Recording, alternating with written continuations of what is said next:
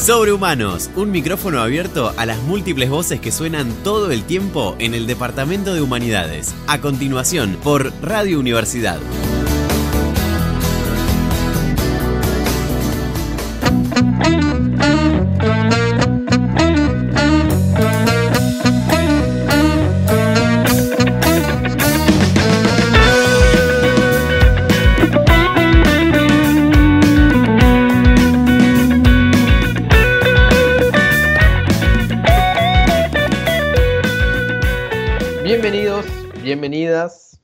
Bienvenides a eh, Sobrehumanos en el Aire, el programa de radio del Departamento de Humanidades. Arrancando un lunes, hoy lunes 23, si no me falla el calendario, y estoy acá con mi flamante compañera Carmela Feola. Yo soy Lucas Bote y vamos a estar en esta horita con un programa bastante piola. Personalmente me va a encantar este programa y de hecho me he en las entrevistas, van a notar. Pero basta de hablar de, de esto, no, no voy a dar tanto adelanto, sino que la voy a dejar a mi compañera Carmela, eh, que por él tapé toda la... No, pero estás re bien, ya estás re bien para, para Ah, quedarte a cargo del programa. ¿Viste? Haces un, haces un sobrehumanos aparte. Oh, qué bueno, me gusta, me gusta esa... No, igual to- todavía no, no planeo fragmentar sobre humanos. Ya no me necesitas. no, ya está, no. ya, ya te creé, ya listo, podés volar No, ahora. no, por favor que... eh, e incluso no... Mira, no descartaría... si- Mm, no sé qué va a pasar el año que viene, pero tendríamos que ver, tendríamos que arreglar, pero si vamos a seguir así con este formato, un tercero, tercera sobrehumana, sí, tercer sobrehumano, tercera sobrehumana, y la verdad no vendría mal. no vendría mal, no. Pero yo Eh, pienso que el año que viene para mí volvemos. Viste que Sí, como que están volviendo, están volviendo las cosas muy de a poco, pero yo pienso que, no sé, capaz que para fin de año. Ojalá, ojalá. Muy Mm. optimista, eh, lo mantenemos. Pero sí, esperemos que sí. Hablando de volver a cosas, recuerden que hay que vacunarse, porque de a poco, si todo va bien, ya esto es un comunicado del Departamento de Humanidades, de la UNS en general, pero nosotros lo hacemos desde el Departamento de Humanidades. Comenzaron a ver ciertos, van a comenzar a ver ciertas aperturas con respecto a la presencia- presencialidad, más lenta, ¿no? Progresiva, si todo va bien, si la razón epidem- epidemiológica está de nuestro lado. Y bueno, va a haber eh, vueltas del de, los estudiantes, las estudiantes, y estaría bueno volver a encontrarnos en los pasillos con tapaboca o lo que sea, pero por lo menos encontrarnos y nada, eso, eh, volver un poquito a esa cosa que ya hace tanto tiempo perdimos y que incluso algunos Sí. estudiantes no pudieron experimentar, eh, por, claro, pobres chicos y chicas que ingresaron en 2020 y 2021 no pisaron, eh, no pisaron o no vivieron la experiencia de la UNS. Exacto. Sí, yo como que me siento más tranquila ahora que tengo la vacuna con las dos dosis, es como que, no sé, me Ah, siento sos de las como, dos dosis. sí, ya está, ya puedo salir al mundo. Sigo esperando la segunda, en realidad. La primera ya la tengo. Pero bueno, eso pasa que soy el team AstraZeneca, entonces como que Claro. me pusieron la más, una de las potentes, pero que lamentablemente están de a poquito, no comparado con la Sinopharm, que es como nada. Tengo varios ya muy conocidos, aparte de vos que Mm, ya le están dando la segunda de Sinopharm Sí, ¿viste? pronto, Sí. prontito, si, no, si es que no la tienen. Pero no bueno. sé, además, además hay que aprovechar esto de que tenemos las vacunas eh, gratuitas, o sea, Sí, tenés que ir, te tratan genial, vas, te la ponen, es un pinchacito, chau, te vas, o sea, Sí. no es nada. Son dos segundos. Yo la Sí, verdad no no es otro. pinchazo, de hecho. Sí, después me quedé como el moretoncito en el brazo en el día. Y bueno, obviamente las clásicas de fiebre y decir, oh, bueno. Pero creo Ah. que lo pasé en una. Sí, en una mañana. En una mañana en pura cama se me fue toda la fiebre, el dolor de cabeza. Nada más me quedó un poco pesado el cuerpo y el dolor del pinchazo, moretoncito, me quedó ponerle varios días, pero Mm. ya fue. Sí, todo re bien. Yo sentí el líquido, eso sí. Ah, mira, no, yo no. Ay, sí. Ah, ya veo que Me dio engañaron mucha impresión. Nah, no. Em, pero nada, tranqui. Vacúnense que no pasa nada y es algo que no cuesta nada, en serio. Y de hecho, va, vamos a hacer un bien para el resto. Sí, nos cuidamos entre todos y todas. Exactamente. Y hablando de cuidarse, bueno, no sé cómo voy a enganchar esto a... hablando de cuidarse, también hay que valorar mucho la salud mental. Y en el programa de hoy tenemos a alguien que habla sobre salud mental, aunque no está hablando tanto, de- bueno, sí, relativamente habla de cuidar salud mental, pero no va por ese lado. Eh, vamos más para un lado de la psicología hoy, ¿no? Sí, Obviamente hice gala de mi nepotismo, esto de poner allegados míos en el programa. Y bueno, estamos con Lucas, no yo, sino Lucas Bonat, que es un amigo mío, pero más allá no está solamente porque eh, es amigo de, sino porque él tiene un laburo bastante interesante sí, súper, súper interesante. que tiene que ver las relaciones entre las la psicología, si se quiere, sí, la psicología propiamente dicha, él es estudiante de psicología avanzado ya, de quinto año, y bueno, él hizo un trabajo, un proyecto inicial de pensar estas relaciones entre la psicología y los juegos de rol, que acá pone mi, mi lado ñoño, que es por esto que lo traje en realidad, juegos de rol, y es algo que digo yo porque Carmen no conoce nada, no, no sabía nada de los juegos de rol. No, y por eso mismo en la introducción de la entrevista va a haber eh, como todo un... Yo le pregunto todo sobre lo que es juego de rol, así que si no tienen ni idea, escuchen la primera parte porque va a estar muy completa con eso. Exactamente. Eh, me voy a guardar ahora los comentarios. Creo que hay que escuchar la entrevista y después al final voy a comentar algunas cositas de rol que me encantan a mí y me fascinan. Bueno, nada, Bueno, genial, vamos a escucharlo entonces. dale.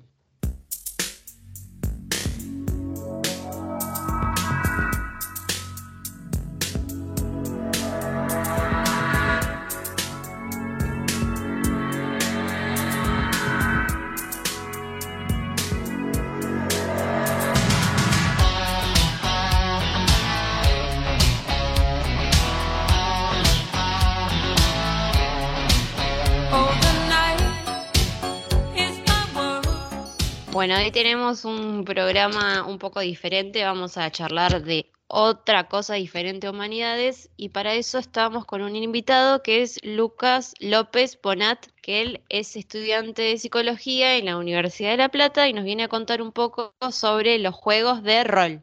Sí. Sí, sí. Bueno, Eh, bienvenido, perdón, bienvenido perdón, pero- a Sobrehumanos. Perdón, pero igual está, está algo relacionado a humanidades. Ah, igual sí, él tiene el estatus de, No, bueno, de estar por fuera incluso de nuestros... Ah, Ah, bueno, que está por fuera del departamento. bueno. Ah, está bien, está bien. Ah, igual una, una observación pava, pero bueno, nada, le damos la bienvenida a, a Lucas y bueno, un poco eh, agradecerle porque se copó mucho para, para esto y bueno, nos va a hablar de algo que ya, eh, bueno, él mismo lo va a decir, así que Bueno, bueno, muchas gracias por, por invitarme a este espacio. No sé, por ahí yo creo que funciona mejor cuando me van dando preguntas, pero no sé, por ahí me imagino que no todos por ahí están familiarizados con lo que es un juego de rol. Por ahí si quieren empiezo por ahí. exactamente. ¿Qué son los juegos de rol?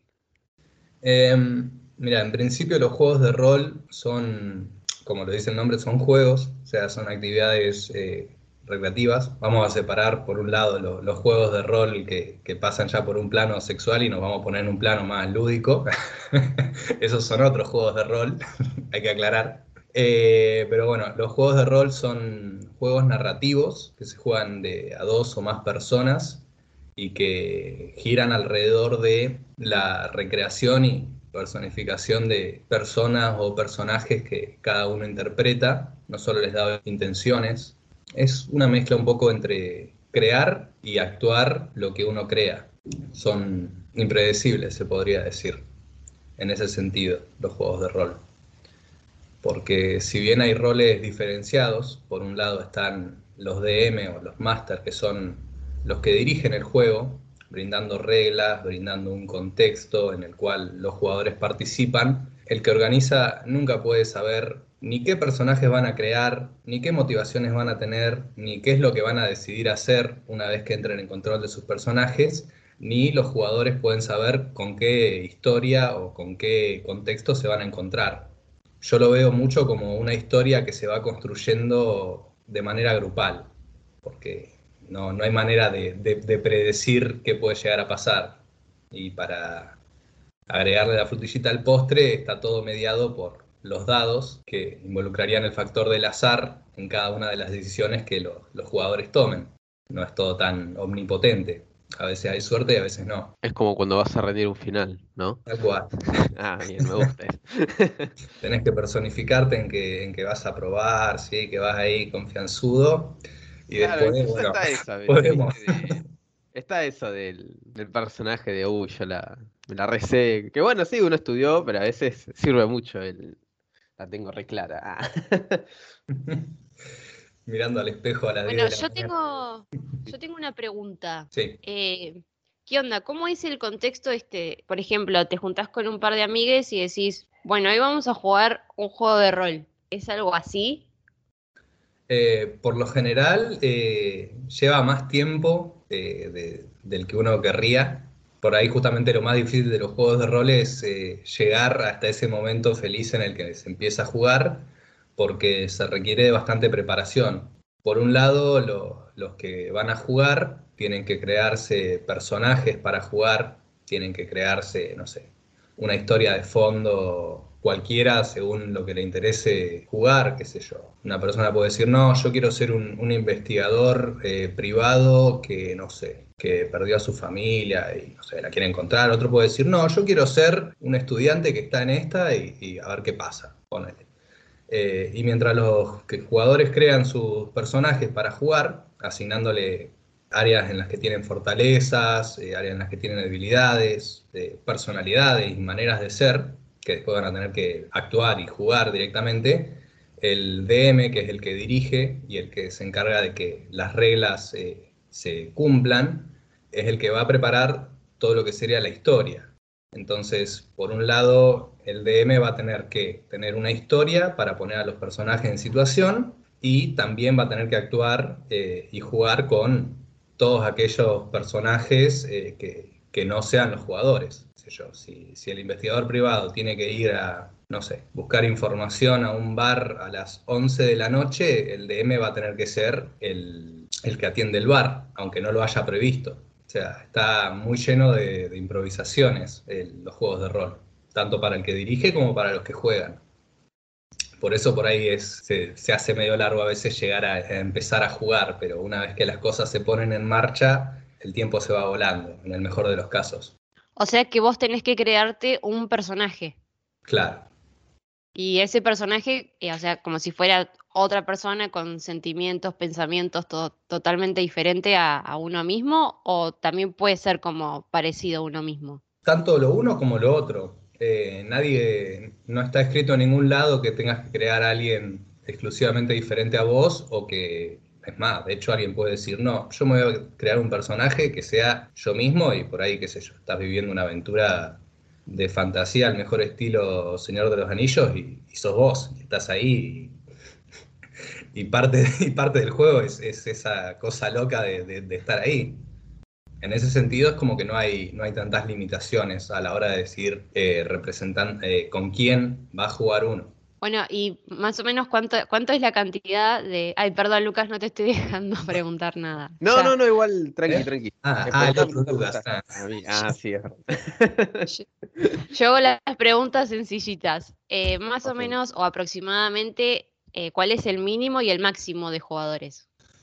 Y el mínimo dos, por una cuestión de que si está en solitario no se puede jugar porque básicamente estaría escribiendo una novela pero sí, tener dos jugadores, alguien que brinde la historia y alguien que brinde esto impredecible de una persona más que, tome otras decisiones que se le escapen al que vaya dirigiendo y planeando por dónde van a ir las historias, justamente. Y en cuanto a máximo, difícil, te diría, difícil de responder. Si un juego de rol eh, está bien profundizado en lo que es el lado narrativo en cuanto a la trama, en cuanto a que cada personaje, no sé, tenga sus determinados tiempos para, no sé, para involucrarse más con los personajes, con sus motivaciones, con su historia, mientras menos jugadores haya, más enriquecedoras van a ser las historias de, de esos personajes. Ahora, mientras más gente hay, más complejo se vuelve para el que dirige hacer que todas esas historias estén bien interconectadas y que se sientan así bien sustanciales para cada uno. Si estás dirigiendo una partida en la que hay mucha gente y vas a tener que buscar la manera de darles a todos más o menos el mismo tiempo y no va a ser la misma experiencia. Por eso hay juegos que son mucho más narrativos y otros que son directamente más eh, superficiales, por así decirlo, que van de, no sé, de hacer alguna que otra aventura, cuestiones por ahí medio repetitivas que por ahí no profundizan tanto en, en lo que son las historias de los personajes que se crean. No sé si se entendió.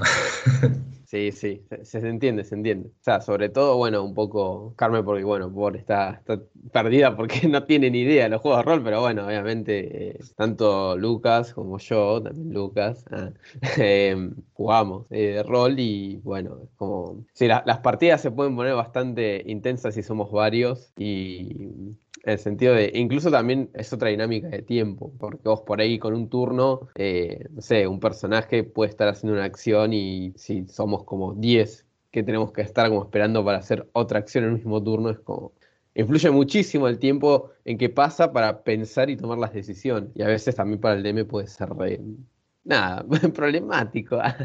Más allá de esa observación, a, Lucas también los estamos lo estamos entrevistando por otras cuestiones que no solamente es el juego de rol en sí mismo, sino está relacionado con sus estudios, porque bueno, obviamente que como estudiante de psicología ya muy avanzado, hizo un estudio inicial, pero que no se ve mucho, que es esto, ¿no? Pensar las relaciones y el potencial que tienen estos juegos de rol en relación a ciertos aspectos psicológicos que hacen a, bueno, la salud mental si mal no me equivoco, ahora me corregirá, mira Lucas, no, la verdad, no es esto. Ah, pero bueno, eh, le, di una buena introducción eso.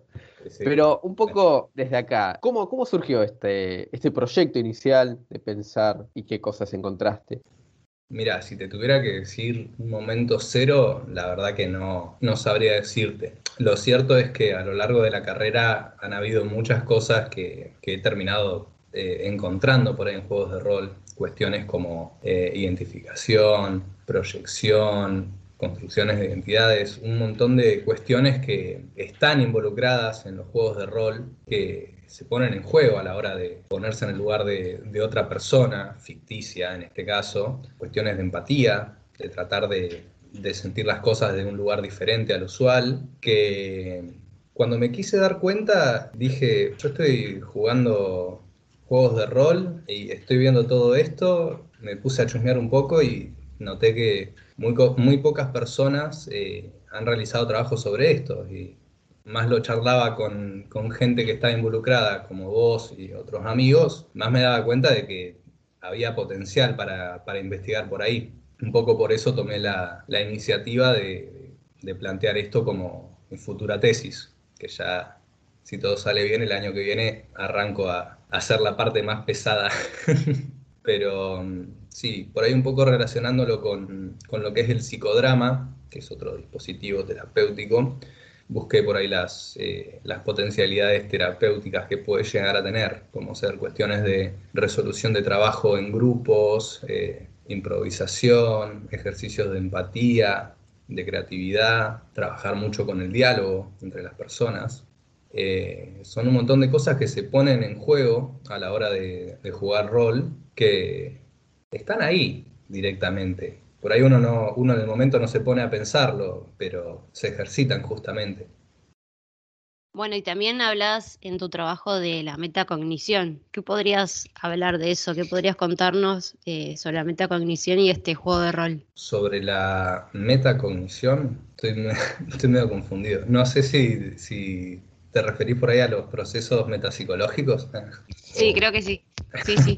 no, justamente al hablar de los eh, procesos metapsicológicos me refiero a, estas cuestiones que entran en juego, cuestiones como la, proyección, cuestiones como la identificación, la creación de diferentes identidades que pueden hacer referencia a formas diferentes de, ser, ya sea eh, formas alternativas de pensar, sentir, actuar que uno quisiera tener para sí o incluso que no. Uno se puede encontrar con gente que no sé, que en la vida real es un, un pan de Dios, pero que se quiere crear un personaje que sea completamente malvado, solamente para cagarse de risa un rato.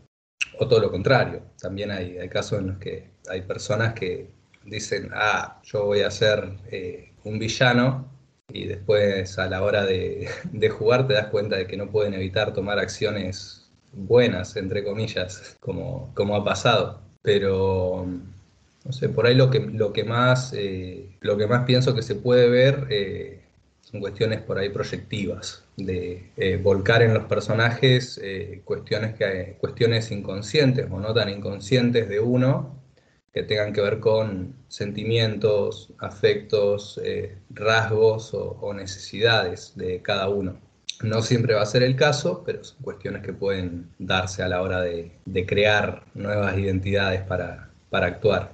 Sí, yo estaba pensando por ese lado. ¿Qué, ¿Qué, tipo, obviamente, desde lo que vos has estudiado hasta ahora y bueno, más o menos a mí lo que puedes intuir, ¿no? Porque esto, eh, supongo que cuando sea el momento vas a tener más una fase experimental, ¿no? Y uno va a poder ver cómo, cómo sería, pero por ahí pensando un poco los, los algunos trabajos previos que has leído para, para esto y alguna experiencia y bueno, lo que te parece a vos, ¿cuál sería el potencial de los juegos de rol con respecto a, esto, ¿no? con, estos elementos de la identificación, de la proyección, cómo podría una ayuda o, bueno, puede ser, tenga un sentido terapéutico la salud mental. En principio, eh, yo creo que lo que más ejercitaría sería la posibilidad de empatizar con otras personas, por ahí ponerse en eh, ponerse en otro lugar a la hora de, ver, sentir y, actuar en relación a otras personas, ficticias o no.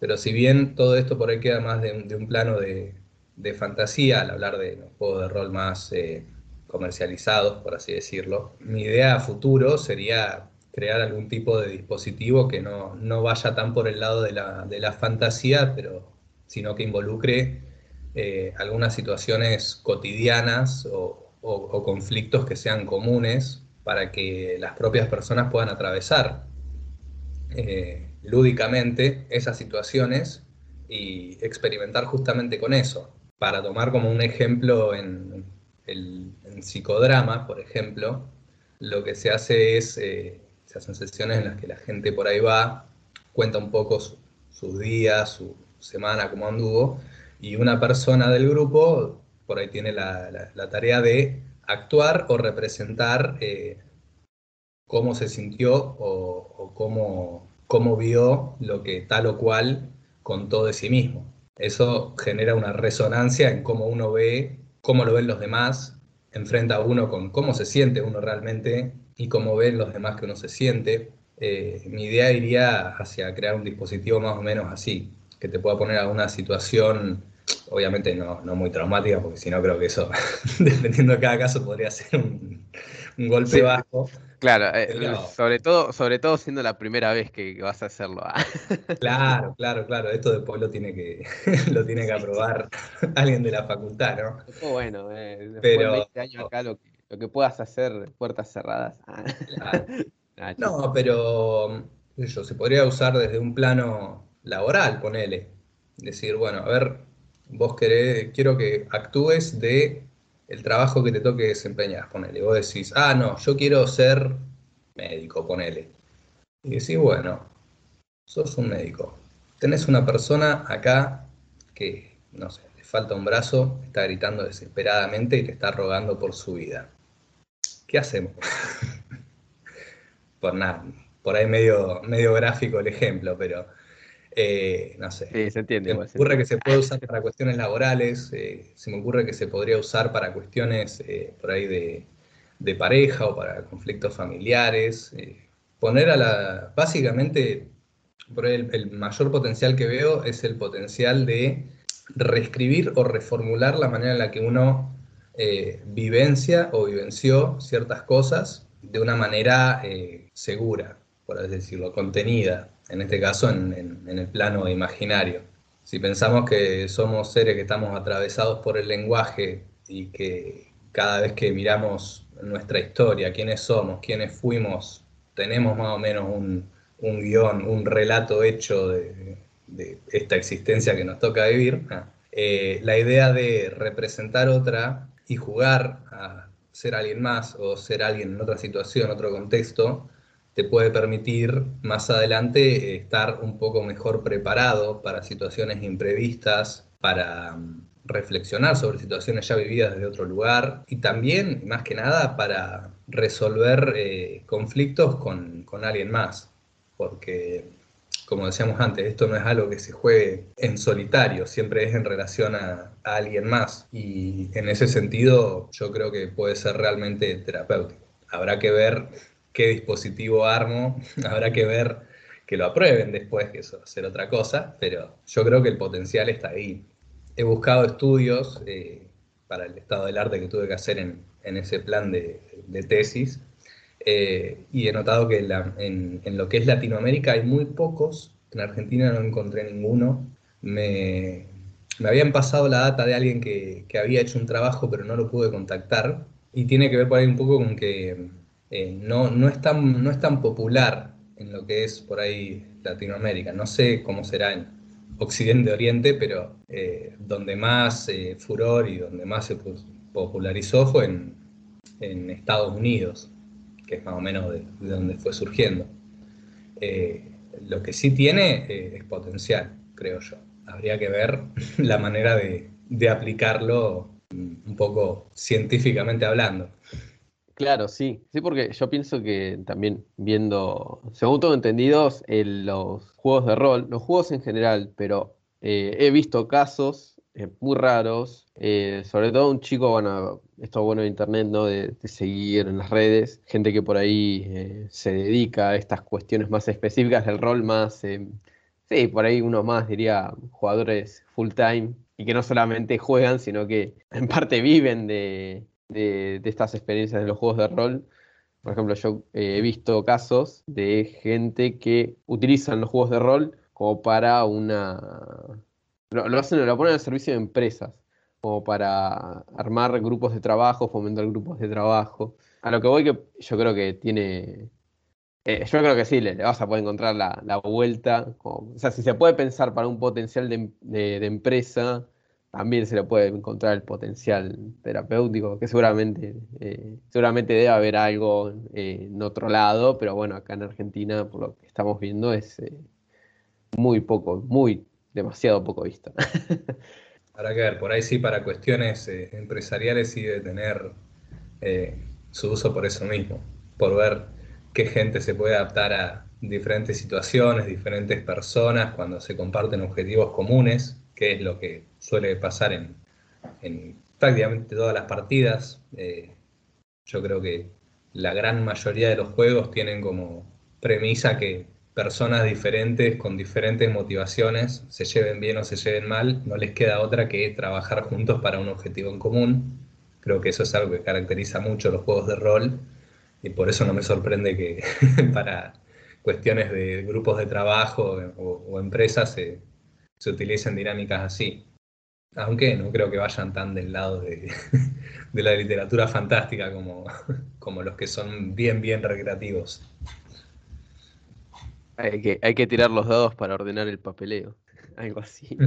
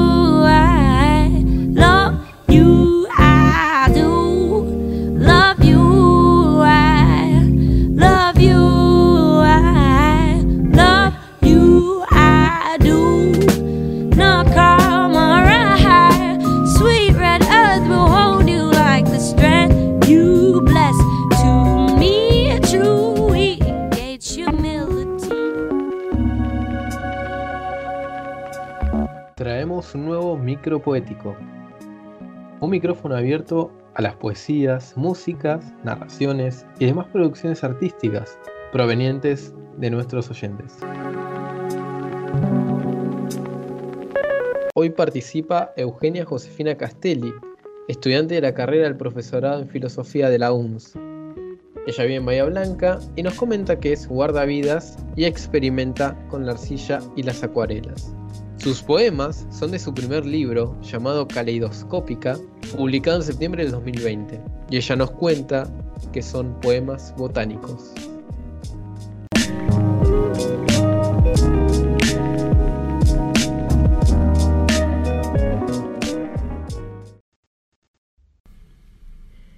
Hilada en fibras algodonosas, me arrastro fuera de la piel larval, multifacética, contemplo la cuerda que vibra, me desperezo y en un bostezo despierto, hoy quiero ser colores.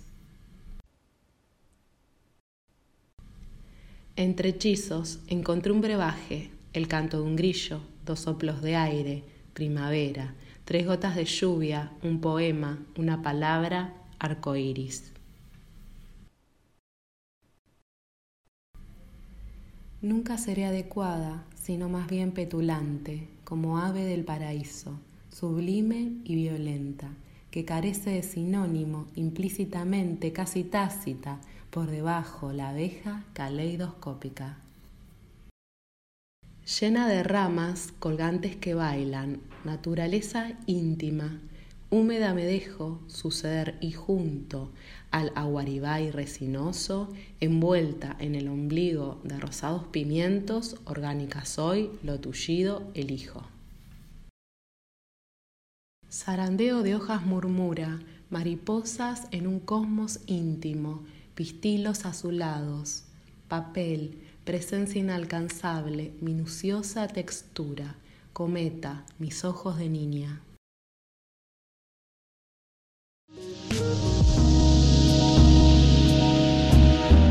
Esto fue un micro poético. Si tenés ganas de participar con lo tuyo, animate y contactate a nuestras redes.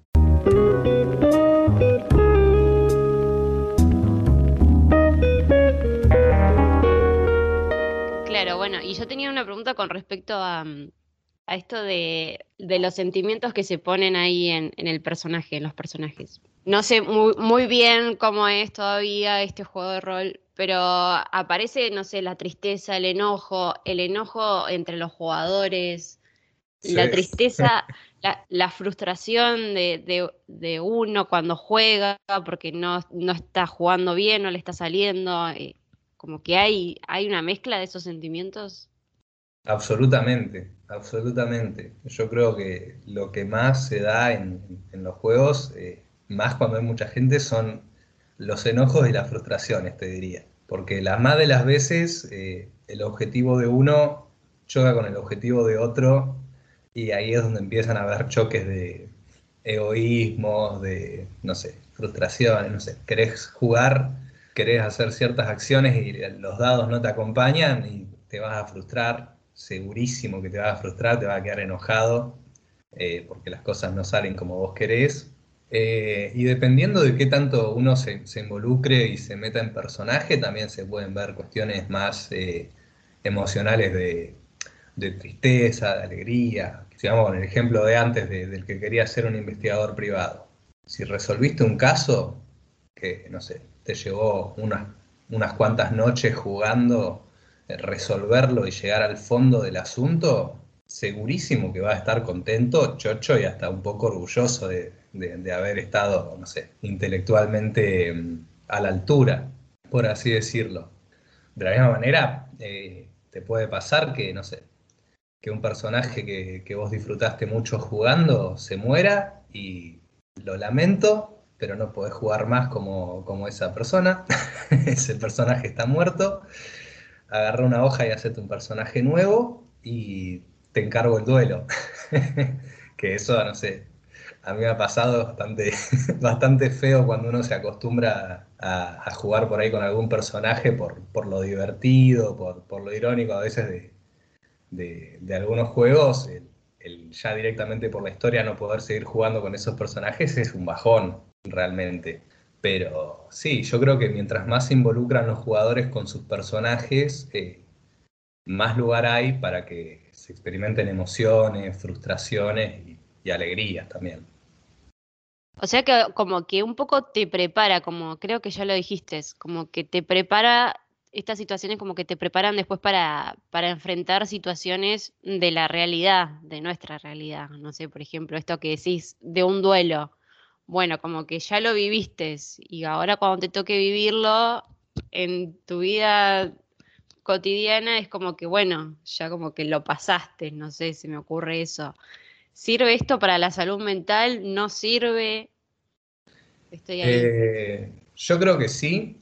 Eh, por ahí, bueno, justamente este ejemplo de, de la muerte por ahí es medio, medio fuerte porque el que se muere en el juego sería uno mismo, así que bastante confuso existencialmente, pero, eh, pero sí, o sea, te, te, puede preparar para situaciones en las que, no sé, en las que tus objetivos no se cumplan, en las que surjan obstáculos para, para tus deseos que no te quede otra que, asumir y que enfrentar. También pérdidas, eh, no, no solo de, de, personas, sino de objetos. Eh, Creo que en Internet lo que, los ejemplos que más circulan por ahí en, memes eh, son de, DMs que brindan, crean personajes que, los grupos llevan como mascotita, ponele, qué sé yo, se encuentran un perro callejero, le ponen pipo y llega un punto en el que todo lo que están jugando lo aman a Pipo y por A por B Pipo muere y están todos tristes, obviamente. es un bajón cuando pasan ese tipo de cosas, pero eh, son parte de los juegos también, que ese tipo de, cuestiones puedan llegar a pasar. Yo creo que la idea del dispositivo que más adelante haga no va a ser tan chocante como decirle, mira, tenés una mascota, la mascota murió, pero eh, que, van a, que pueden ayudar a preparar para ciertas situaciones eh, y para experimentar ciertas emociones, yo creo que sí. Por ese lado lo voy llevando. No, me sentí muy tocado porque, ah, para la audiencia que sepa, igualmente Lucas lo dijo saliéndolo, pero mi perro se llama Pipo. Ah. y no sé qué haría si, si, si, si pasa. No, no, no, he dado que me salve ahí, me parece. Ah. Eh, pero sí. Con Pipo no. Con Pipo no. Pipo no. No, eh, pero igual no es mala, no es mala. Yo podría meter al Pipo en un rol, a proyecto. Lo, haría como un dragón, ¿viste? O algo así de resacado, como eh, que represente lo que es esa, esa, criaturita en la vida real. La inmortalidad, justamente. La inmortalidad. Exactamente. No, pero bueno, es, es bastante esto que, estaba hablando, o sea, con Lucas, por ejemplo, que hemos compartido partidas, bueno, él recientemente ha perdido a uno de sus personajes, ha hecho su duelo.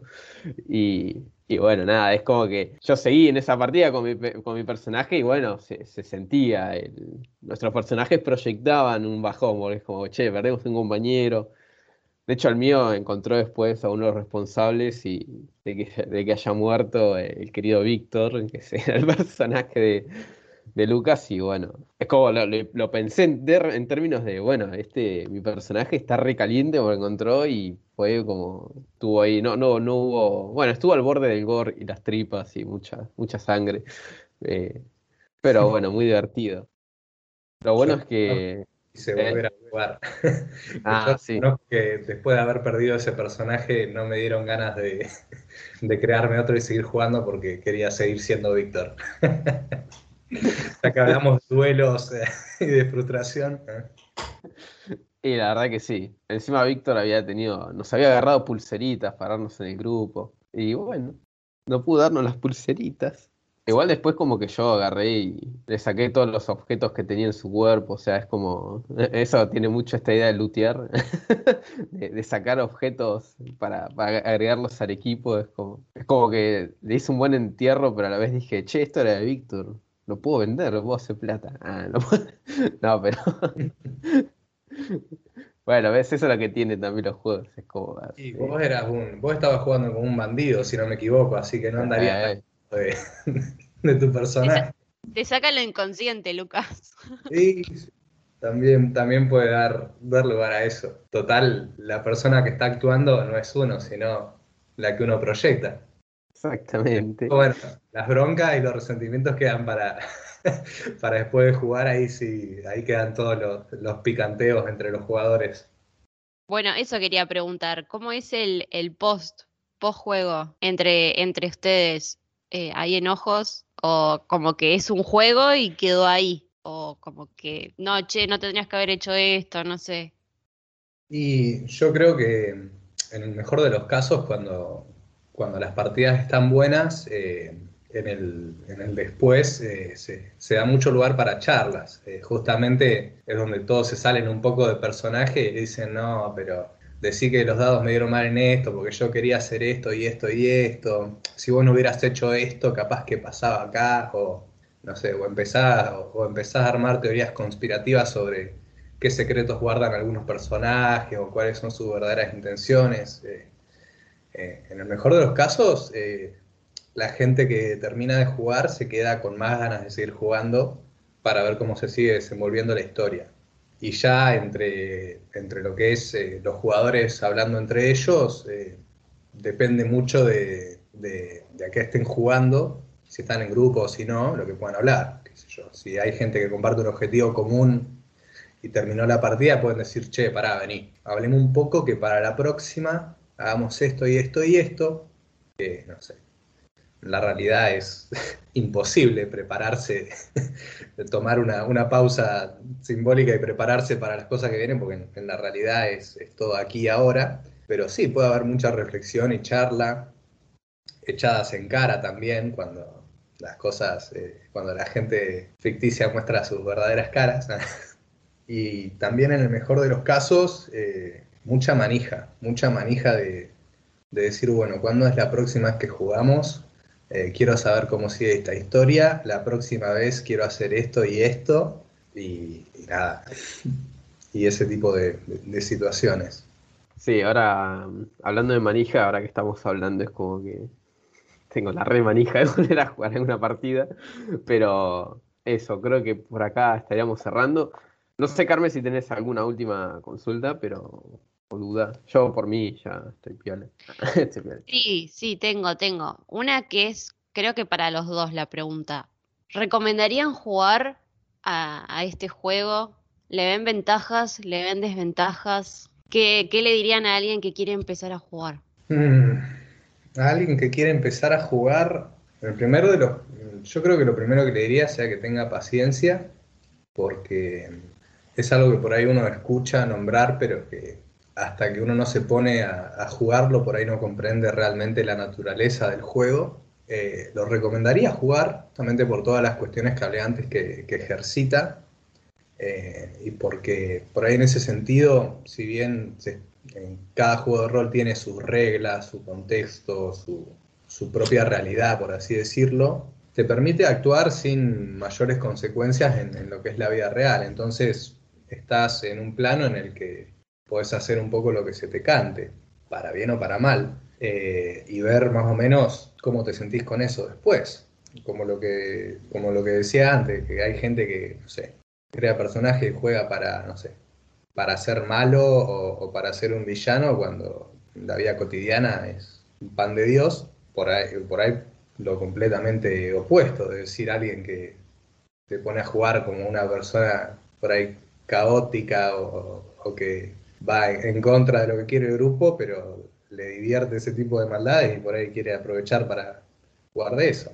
Yo creo que la posibilidad de, de jugar o, actuar como, como, otra persona en, en, este contexto seguro que es eh, un juego de rol es algo no solo divertido, sino constructivo, te diría.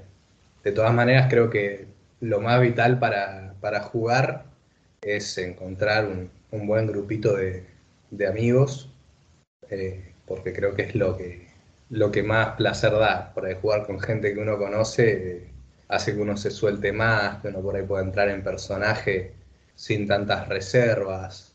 No es lo mismo actuar o, jugar a ser alguien más con desconocidos que con alguien que uno conoce, justamente. Pero, pero sí, lo recomendaría y también recomendaría paciencia, porque hasta que, las, hasta que la historia está dada para jugar y hasta que todos pueden coordinar un horario y, no sé, y ahora con la virtualidad todos tienen wifi, poner y esas cuestiones, eh, por ahí se, se posterga un poco el momento de empezar a jugar, pero una vez que se arranca, si la experiencia es buena, es difícil querer que se corte, justamente.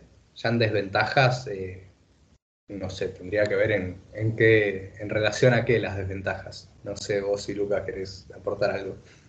No, yo lo pensaba de este, de este lado también, o sea, un poco decís vos paciencia, porque sí, por ahí tenés que encontrar también el tipo, también uno tiene que pensar que, es un tipo de juego y que, bueno, son distintas variantes de mundos que se le presentan y qué sé yo, por ahí a alguien no le cabe tanto la fantasía, pero sí le cabe más la ciencia ficción, le cabe algo más realista, no lo otro, entonces por ahí eso suma la experiencia.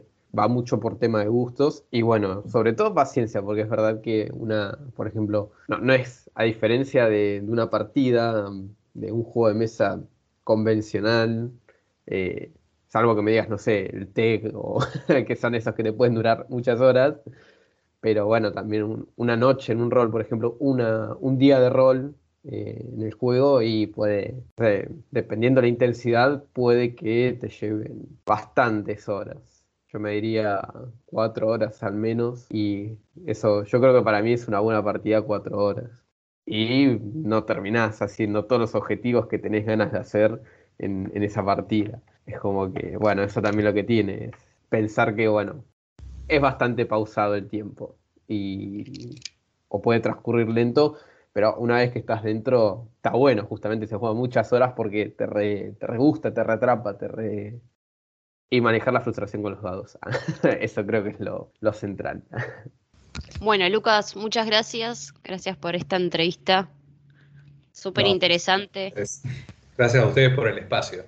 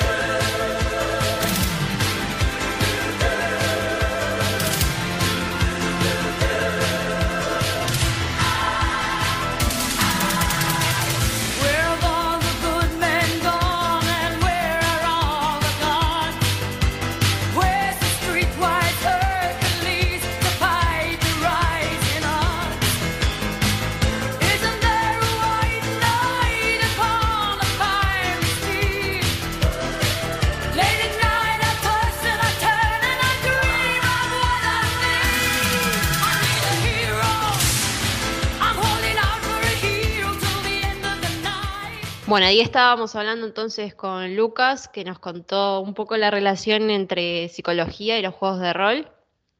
Está bueno esto de tener en cuenta de que jugar un poco eh, así compartiendo también con amigos y amigas eh, nos ayuda un poco también a la salud mental y un montón de cosas que no tenía ni idea de que, de que este tipo de juego, no sé, te ayuda a la creatividad o sentimientos. La verdad que está muy bueno. Eh, me dieron, me entusiasmé y tengo ganas de jugar, así que cuando hagan una partida, por favor, me invitan. Está, sí, de una. Es que está buenísimo porque te sacan una faceta. O sea, puedes experimentar con una faceta de actuación, de hecho. Bueno, creo que no lo mencionamos en la entrevista, pero hay gente que cuando juega rol, no solamente, no sé si tienen esa imagen de los clásicos ñoños que se juntan a jugar eh, con los dados y que van vestidos, algunos van vestidos de duendes, otros de gremlins, de, de, lo que sea, y posta, es como hay gente que hace una teatralidad explícita de lo que es jugar un rol, y eso me encanta.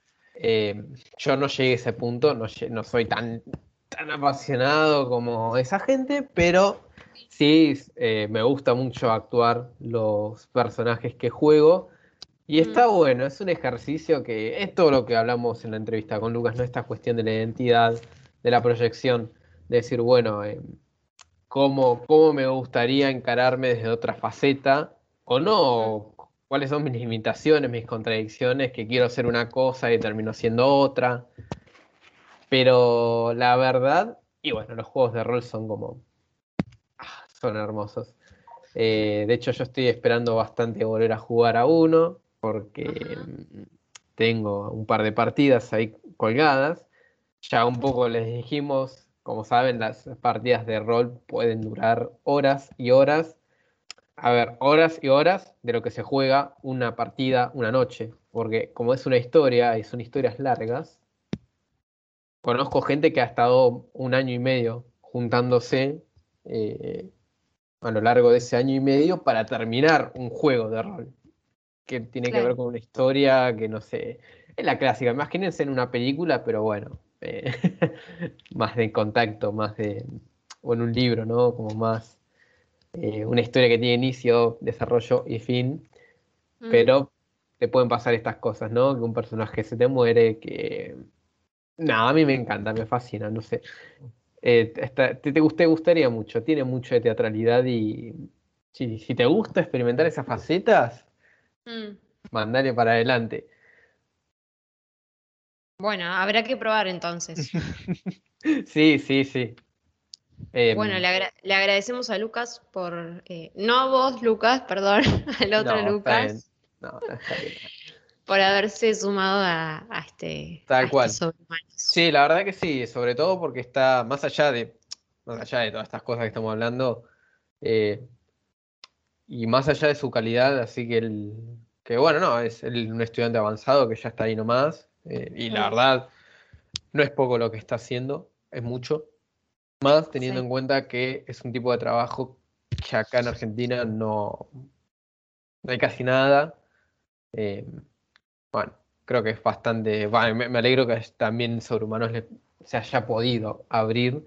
Y está bueno también que nosotros de Sobrehumanos abramos la puerta a otra gente que no sea solamente el Departamento de Humanidades, pero podamos tener un diálogo, que eso está buenísimo también. Sí, exacto. Así que bueno, estimada audiencia, oyentes, ¿quedó algo para decir? ¿Alguna, Eh, alguna, ¿cómo se llama? ¿Una noticia parroquial? ¿Algún chivito? No. No, creo que no. Em, ya estaríamos por ahora. Vacúnense, Sí. cuídense. Y Tienen nuestro Instagram, nuestro Facebook, nos pueden escribir ahí, sobre Humanos en el Aire. exactamente, exactamente. también les agradecemos a nuestros operadores por el aguante que nos tienen todavía. El agradecimiento de cada día. Mm. Es, es ritual ya, es como. Pero un ritual que, que vale, ¿eh? porque posta, posta nos están faci- facilitando un montón el laburo. Mm. Eh, en Y fin, bueno, nos reencontramos el lunes que viene a las 15 horas. 15 horas, AM1240, los lunes. O en Spotify Ah, en encontrarnos. Spotify, sí. Me encantaría decir encuéntrenos en YouTube, pero estamos teniendo también algunos. va- vamos, van a llegar, pero van a llegar un poco más tarde. Esperemos que cuando escuchen esto tengamos algunas cosas actualizadas. En Spotify estamos seguros y ese es un medio que va de cabeza, de cajón. No. Y una buena deseamos- semana. Les deseamos una buena semana y les dejamos un gran abrazo.